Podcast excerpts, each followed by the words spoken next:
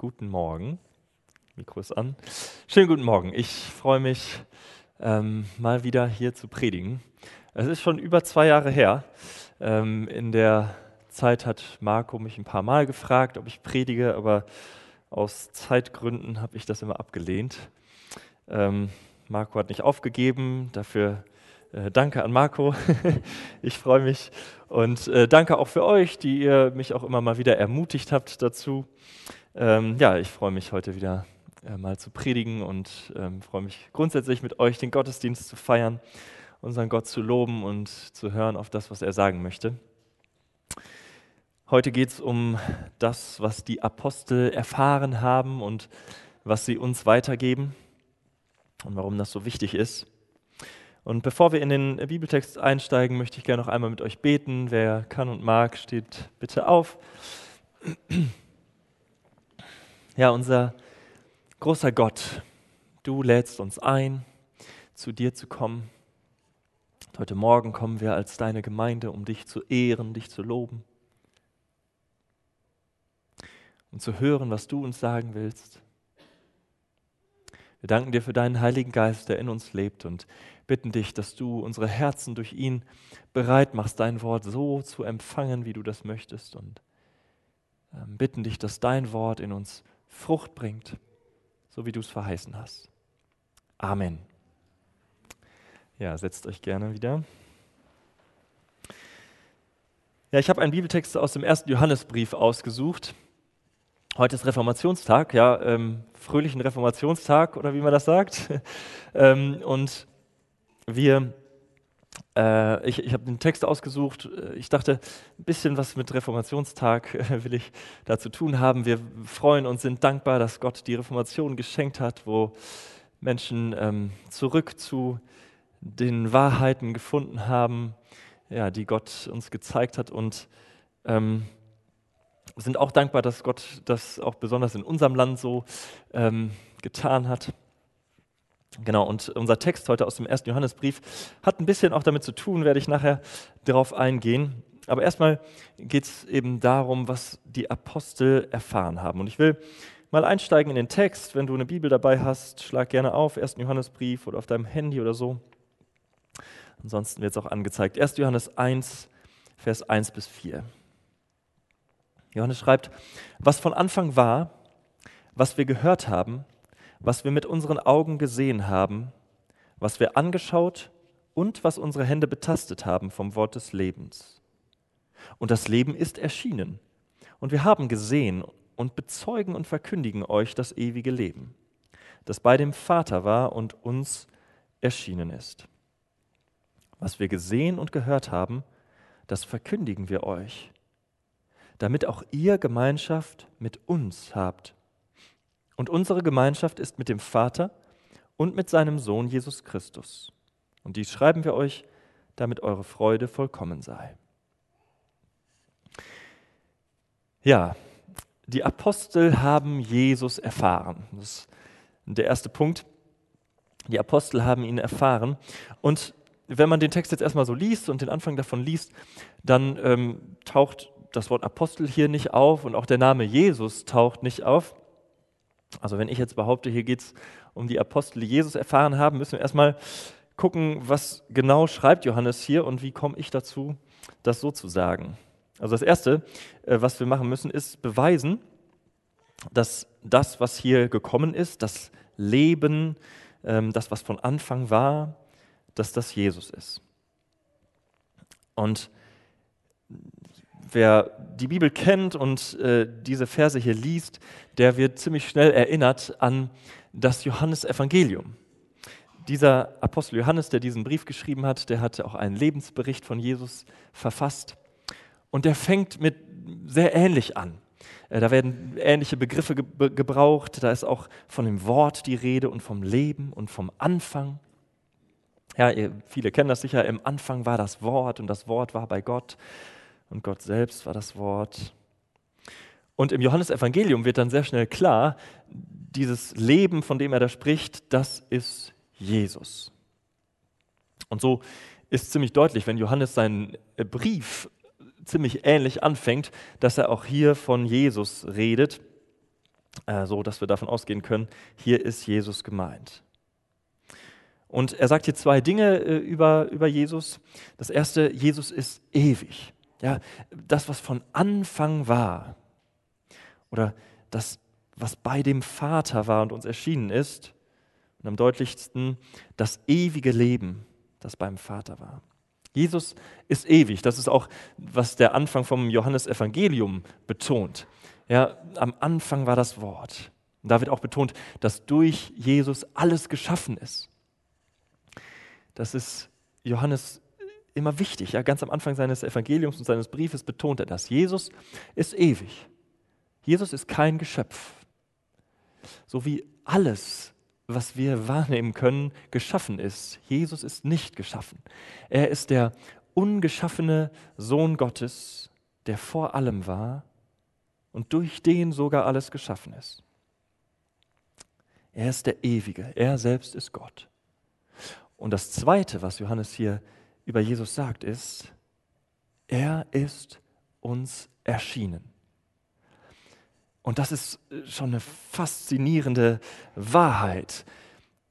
Der ewige Gott, der Schöpfer von allem, der kommt auf einmal zu uns, zu seinen Geschöpfen. Er ist uns erschienen. Und ich habe gesagt, ich denke, hier geht es insbesondere um die Apostel. Auch das müssen wir beweisen. Ja, was ist mit dem uns gemeint? Ähm, ich denke, Johannes meint, er ist uns Aposteln erschienen. Warum nicht? Er ist uns Menschen erschienen, so ganz allgemein. Er ist halt in die Welt gekommen. Johannes unterscheidet hier zwischen uns und euch. Johannes sagt, wir haben ihn gesehen und bezeugen und verkündigen ihn euch. Also offensichtlich geht es hier nicht um alle Menschen. Es gibt zwei Gruppen. Die einen haben ihn gesehen und die anderen, denen wird das erzählt. Und äh, wenn wir das Neue Testament uns so anschauen, dann sehen wir deutlich, Jesus hat sich bewusst eine Gruppe von Menschen ausgesucht, die mit ihm leben sollten, die ihn ganz nah und äh, ausführlich erfahren sollten. Ja, seine, seine zwölf Jünger. Und er hat sie nicht nur ausgesucht und berufen, bei ihm zu sein, sondern er hat sie dann auch ja, beauftragt, berufen, das, was sie erleb erlebt haben, zu verkündigen. Er hat ihnen gesagt, ihr sollt das in die ganze Welt hinaustragen, was ihr erlebt habt mit mir oder von mir. Und äh, er hat ihnen damit auch eine ganz besondere Vollmacht, eine Autorität gegeben. Und das sind die Apostel. Ja, eins, das Wort Apostel heißt erstmal einfach nur Gesandter. Äh, Jesus hat sie ausgesandt, hat ihnen eine Botschaft gegeben und gesagt, die sollt ihr verkünden. Und äh, ein, ein ganz wichtiges Kriterium für die Apostel, das sehen wir im Neuen Testament, ist, dass sie Jesus kannten. In der Apostelgeschichte wird äh, Matthias zum Apostel gewählt, weil Judas ja äh, aus der Gruppe gefallen war. Und äh, da sagen sie, wir müssen jemanden finden, der mit Jesus zusammengelebt hat und der, ganz besonders wichtig, den auferstandenen Jesus gesehen hat. Und dann wählen sie Matthias. Und auch Paulus, der später berufen wird, macht das auch ganz deutlich. Im Galaterbrief sagt er, es waren nicht Menschen, die mich berufen haben. Ja, nicht, nicht Petrus oder Johannes oder jemand anders dachte, oh Paulus, du bist so begabt, du solltest auch zu uns Aposteln gehören. Nein, Jesus selbst ist mir begegnet, der auferstandene Jesus, und er hat mich berufen. Ja, und so äh, finde ich, ist klar, dass wenn Johannes hier sagt, uns ist er erschienen und wir verkündigen das euch, dass diese Personengruppe gemeint ist, die Apostel, die Jesus berufen hat, ähm, ihn zu erfahren und ihn zu verkünden. Und dann äh, be beschreibt Johannes das hier so ja, faszinierend, äh, wie sie ihn erfahren haben. Was wir mit unseren Augen gesehen haben, Vers 1, was wir angeschaut, ah nee, es fängt noch früher an, was wir gehört haben, was wir mit unseren Augen gesehen haben, was wir angeschaut und was unsere Hände betastet haben vom Wort des Lebens.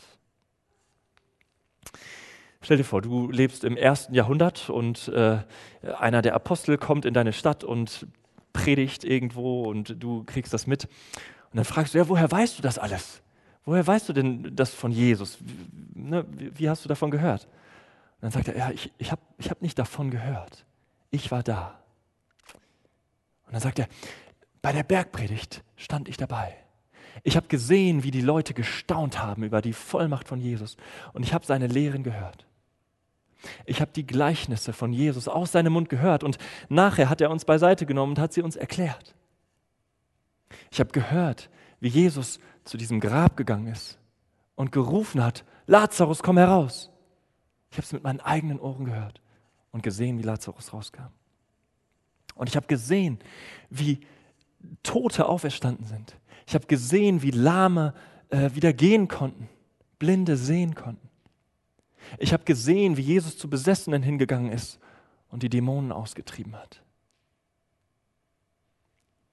Ich habe gesehen, Jesus ans Kreuz genagelt wurde.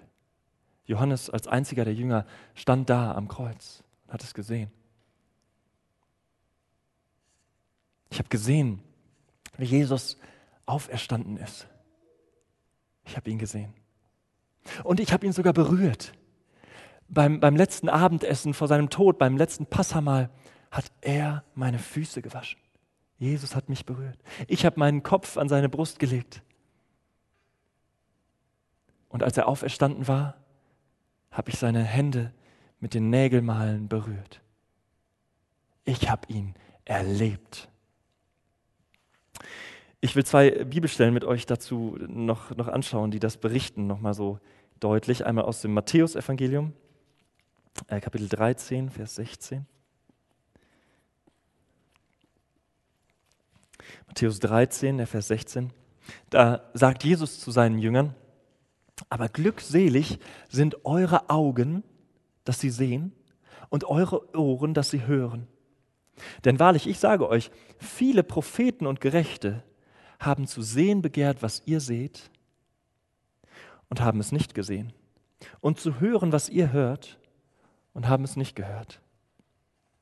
Ja, hier sagt Jesus nicht nur, ihr seid glückselig, sondern eure Augen, eure Ohren, die sind glückselig zu preisen. Ja, von den aber Milliarden Augen- und Ohrenpaaren, die es in dieser Weltgeschichte gegeben hat, sind eure Augen und Ohren glückselig zu preisen weil sie mich gesehen haben, sagt Jesus, weil sie mich gehört haben. Und äh, aus dem Lukasevangelium Kapitel 24, äh, das ist, nachdem Jesus auferstanden ist, ähm, Vers 39, sagt Jesus zu seinen Jüngern, seht an meinen Händen und meinen Füßen, dass ich es bin. Und damit meint er nicht seine Fingerabdrücke, sondern damit meint er die Nägelmale in seinen Händen und Füßen. Rührt mich an und schaut, denn ein Geist hat nicht Fleisch und Knochen, wie ihr seht, dass ich es habe. Und indem er das sagte, zeigt er ihnen die Hände und die Füße. Ja, Johannes und die anderen Jünger, sie haben Jesus gesehen und gehört und angerührt, auch nach seinem Tod, nach seiner Auferstehung. Sie haben ihn erfahren. Und sie verkündigen ihn. Der zweite Punkt. Die Apostel verkünden ihn. Äh, ich lese nochmal in Vers 2. Und das Leben ist erschienen und wir haben gesehen, und jetzt kommt's, und bezeugen und verkündigen euch das ewige Leben, das bei dem Vater war und uns erschienen ist. Was wir gesehen und gehört haben, das verkündigen wir euch. Ja, die Apostel verkünden Jesus. Und äh, Johannes benutzt hier zwei Begriffe. Das erste, was er sagt, ist, wir bezeugen ihn und wir verkündigen ihn. Und das Wort bezeugen, das bezieht sich eher so auf das Leben. Also er meint, mit, mit unserem Leben, so wie wir äh, uns verhalten, so zeigen wir, dass Jesus Gott ist, dass Jesus auferstanden ist. Am meisten erfahren wir darüber natürlich in der Apostelgeschichte. Äh, da sehen wir, wie sie gelebt haben. Und wir sehen, dass sie lange Reisen auf sich genommen haben, um von Jesus zu erzählen. Jesus selbst hatte das gesagt, ihr werdet meine Zeugen sein in Jerusalem, Judäa und Samaria und bis ans Ende der Welt. Und das sehen wir in der Apostelgeschichte, dass sie vor nichts zurückschrecken und schwierige Reisen auf sich nehmen. Und das Ganze ist nicht einfach. Sie ähm, werden immer wieder angegriffen, verspottet, sie werden ins Gefängnis gesteckt, geschlagen, gesteinigt, ähm, erleiden Schiffbruch. Und am Ende sterben sie für ihren Herrn Jesus. Das Wort, das hier mit bezeugen übersetzt wird, heißt im Griechischen Martyrio. Äh, sie sind Märtyrer geworden. Sie haben mit ihrem Leben bezeugt, dass Jesus der Auferstandene ist. Johannes schreibt diesen Brief gegen Ende seines Lebens. Höchstwahrscheinlich waren zu diesem Zeitpunkt schon alle anderen Apostel den Märtyrertod gestorben. Ich will ein kurzes Zitat lesen. Elf der zwölf Apostel starben der Überlieferung nach den Märtyrertod. Petrus, Andreas und Philippus wurden gekreuzigt. Jakobus der Ältere und Thaddäus starben durch das Schwert. Jakobus der Jüngere soll mit einer Keule erschlagen worden sein. Bartholomäus zogen seine Peiniger bei lebendigem Leib die Haut ab und kreuzigten ihn. Von Thomas und Matthäus berichtet die Legende, dass Feinde sie mit Lanze und Schwert durchbohrten. Matthias wurde gesteinigt und Simon gekreuzigt oder in zwei Hälften zersägt.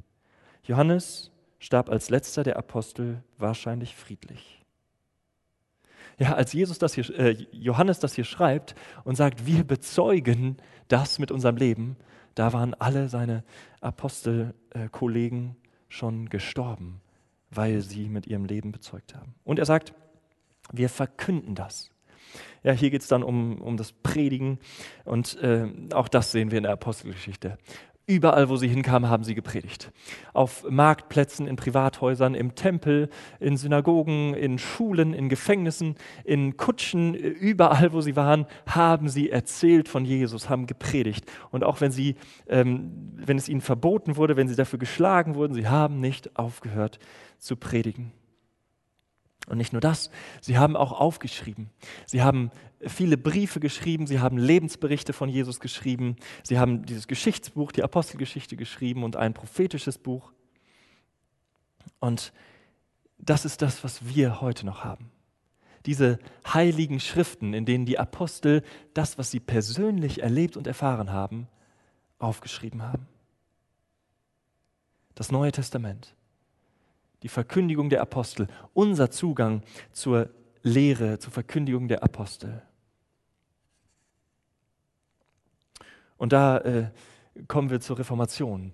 Das ist ein, eines der Aspekte, die bei der Reformation wiederentdeckt wurden. Einer der vier Grundsätze der Reformation, sola scriptura, allein die Schrift. Allein die Bibel ist unser Zugang zu Jesus.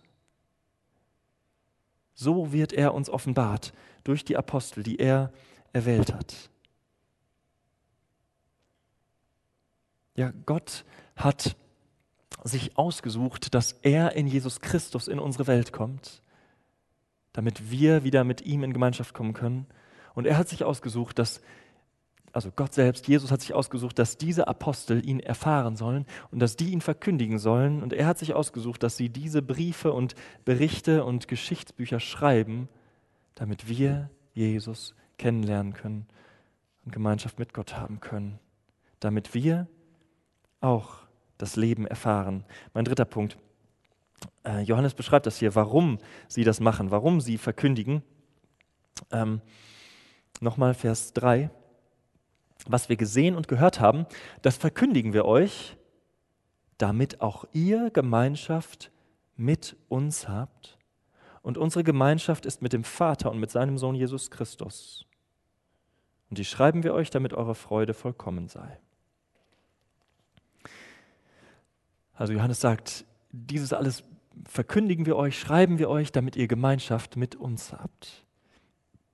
Und das ist erstmal erstaunlich. Ich hätte erwartet, dass er sagt, wir schreiben euch das, damit ihr Gemeinschaft mit Jesus habt, damit ihr Jesus kennenlernt. Nein, aber er sagt erstmal, damit ihr mit uns Aposteln Gemeinschaft habt. Und dann sagt er, und diese Gemeinschaft, das ist Gemeinschaft mit Gott, mit dem Vater, mit seinem Sohn Jesus. Also, wir müssen Gemeinschaft mit den Aposteln haben, um Gemeinschaft mit Gott zu haben. Anders ausgerückt, nur wenn wir mit der Überlieferung der Apostel übereinstimmen, wenn wir die glauben, nur dann haben wir Gemeinschaft mit Gott. Das ist eine steile Aussage, ein äh, krasser Anspruch, den Johannes hier vertritt. Äh, und damit das hier nicht so auf einem äh, Fuß steht, will ich das noch mit einer zweiten Stelle äh, so untermauern. Ähm, Johannes ist nicht der Einzige, der das so beschreibt. In Epheser 2 finden wir das auch von Paulus so beschrieben. Epheser Kapitel 2, Vers 19, da schreibt Paulus, so seid ihr nun nicht mehr Fremdlinge ohne Bürgerrecht und Gäste, sondern Mitbürger der Heiligen und Gottes Hausgenossen. Ja, hier redet er davon, ähm, ihr, ihr wart einst Fremde und jetzt seid ihr, gehört ihr zu Gottes Familie. Und dann geht es weiter. Auferbaut auf der Grundlage der Apostel und Propheten, während Jesus Christus selbst der Eckstein ist, in dem der ganze Bau zusammengefügt wächst zu einem heiligen Tempel. Also Paulus benutzt hier zwei Bilder. Das eine ist das Bild von äh, Familie oder ist ein bisschen ähnlicher zu Johannes, diese Gemeinschaft. Ja? Johannes sagt auch, ihr müsst Gemeinschaft mit uns haben, dann habt ihr Gemeinschaft mit Gott. Und Paulus sagt, ihr hattet keine Gemeinschaft mit Gott, ihr wart draußen, aber jetzt seid ihr in der Familie, in die Familie reingekommen, auf der Grundlage der Apostel. Und dann springt er so in dieses zweite Bild von einem Haus äh, und er sagt, äh, die Gemeinde, ja, also alle, die zu Gott gehören, sind wie ein Haus. Jesus selbst ist der Eckstein und der, der alles verbindet, der alles zusammenhält. Aber dieses Haus steht nicht einfach irgendwo oder auf dem Sand oder auf matschigem Boden, sondern das steht auf einem festen Fundament. Und dieses feste Fundament sind wir, die Apostel und Propheten. Ja, man könnte sagen, das Alte und das Neue Testament. Also Johannes ist nicht der Einzige, der das so sagt, auch Paulus sagt das. Ein, ein Leben mit Gott kann nur auf Grundlage der Übereinstimmung mit den Aposteln sein. Nur wenn wir auf, auf dem bauen, was die Apostel uns überliefert haben, nur dann gehören wir zu Gottes Familie. Nur dann äh, haben wir Teil äh, oder haben wir Gemeinschaft mit Gott. Und das ist das Ziel, was, was Johannes oder was alle Apostel hatten. Sie wollen uns in die Gemeinschaft mit Gott hineinnehmen. Deswegen verkündigen sie Jesus und rufen uns dazu auf, diese Verkündigung zu glauben. Und es ist so großartig, dass wir heute, 2000 Jahre später, diese Verkündigung immer noch haben und jeden Tag lesen können. Gott hat uns so einen freien Zugang gegeben zu, zu dem, was uns in Gemeinschaft mit ihm bringt.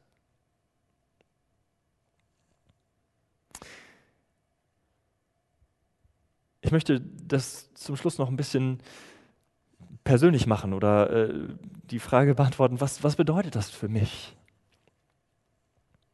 Und da möchte ich zwei Dinge erwähnen. Das erste ist, das bedeutet für dich, dass du ein solides Fundament hast für deinen Glauben. Dein Glaube hat ein solides Fundament, so wie das Paulus da beschrieben hat. Ja, also dieses Haus, diese Gemeinde ist auferbaut auf der Grundlage der Apostel, also auf einem stabilen Fundament. Und so kann, kannst du auch sagen, ja, dein persönlicher Glaube steht auf einem stabilen Fundament. Und ich will dich auch ermutigen, deinen Glauben auf dieses Fundament zu bauen. Bau deinen Glauben nicht auf geistlichen Erfahrungen. Wenn dein Glaube auf geistlichen Erfahrungen gebaut ist, dann kann das sehr schwankend sein. Dann äh, ist dein Glaube vielleicht mal auf einem hohen Gipfel gebaut, wenn gerade der Lobpreis richtig gut war und ähm, die Gemeinschaft im Hauskreis richtig super ist und ähm, ja, deine Beziehung zur Gemeinde und das Bibellesen Spaß macht, dann äh, steht der Glaube richtig fest. Aber wenn es irgendwie schwierig ist, der Lobpreis keinen Spaß macht und das Bibellesen mühsam ist und dann auch noch Streit ist mit Leuten im Hauskreis, dann ist der Glaube total erschüttert ja, entweder Gipfel oder Treibsand oder irgendwas dazwischen. Nein, dein Glaube, den darfst du bauen auf den überlieferten Worten der Bibel, auf dem, was die Apostel bezeugen, auf dem, was sie erfahren haben, ganz persönlich.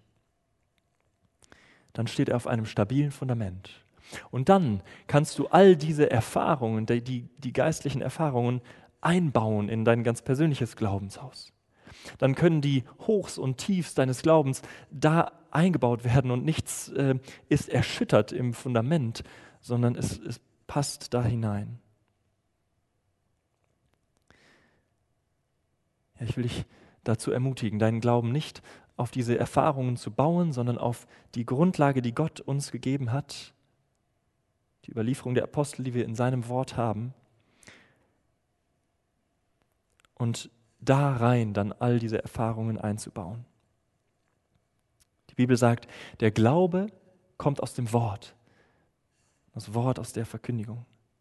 Oder Jesus sagt, wer mein Wort hört und tut, der ist wie ein kluger Mann, der auf festen Grund gebaut hat, sein Leben auf festen Grund gebaut hat. Das ist das Erste. Ähm, durch diese Verkündigung der Apostel hast du ein solides Fundament für deinen Glauben. Das sind historische Fakten, die Augen und Ohrenzeugen dir berichten. Und das Zweite ist, du hast eine klare Orientierung. Diese Verkündigung der Apostel bietet uns eine klare Orientierung. Immer und immer wieder im Neuen Testament ähm, berichten uns die Apostel von dem, wie Jesus war und wie er, wie er ist und sagen dann, so darfst du auch leben. Du darfst Jesus jetzt nachfolgen, nacheifern. Du darfst dein Leben daran ausrichten. Du hast eine klare Orientierung, eine Richtung für dein Leben. Wenn du äh, in, in solche Fragen kommst, du denkst, ja, wie, wie soll ich da entscheiden oder in, in welche Richtung soll mein Leben gehen, was ist überhaupt wichtig für mein Leben, dann schau darauf. Lass dich davon orientieren. Eine der großen Lügen unserer Zeit ist, wenn solche Fragen kommen, was ist wirklich wichtig? Wohin soll es gehen? Dann schau nach innen. Hör auf das, was dein Herz dir sagt. Das ist eine große Lüge. Denn die Wahrheit ist nicht in dir, sondern die Wahrheit ist außerhalb von uns. Die Wahrheit ist eine Person, Jesus Christus. Er hat gesagt, ich bin der Weg und die Wahrheit und das Leben. Und diese Person, Jesus Christus, wird uns gezeigt, verkündet durch die Apostel, durch die Bibel. Da findest du die Wahrheit. Die Wahrheit ist außerhalb von uns und nicht in uns irgendwie drin und in unserem Herzen. Die Bibel sagt, unser Herz ist trügerisch. Also wenn du Wahrheit suchst und Orientierung suchst, dann schau nach außen. Und hier findest du die Wahrheit und die darfst du dann verinnerlichen.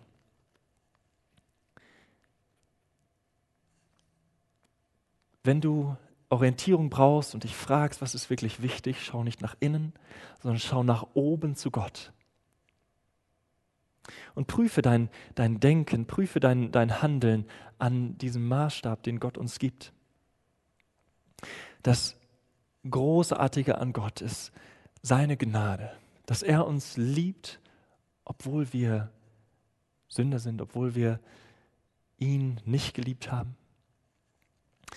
Und er hat sich entschieden, in seiner Gnade uns wieder in Gemeinschaft mit ihm zu bringen. Und er hat sich entschieden, das auf diesem Weg zu machen, dass sein Sohn Jesus Christus in diese Welt kommt.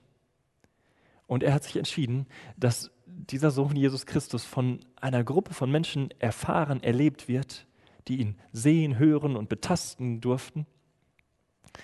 Und dass diese Gruppe von Menschen uns verkündet, wer Jesus ist und was er getan hat. Und dass jeder, der das glaubt,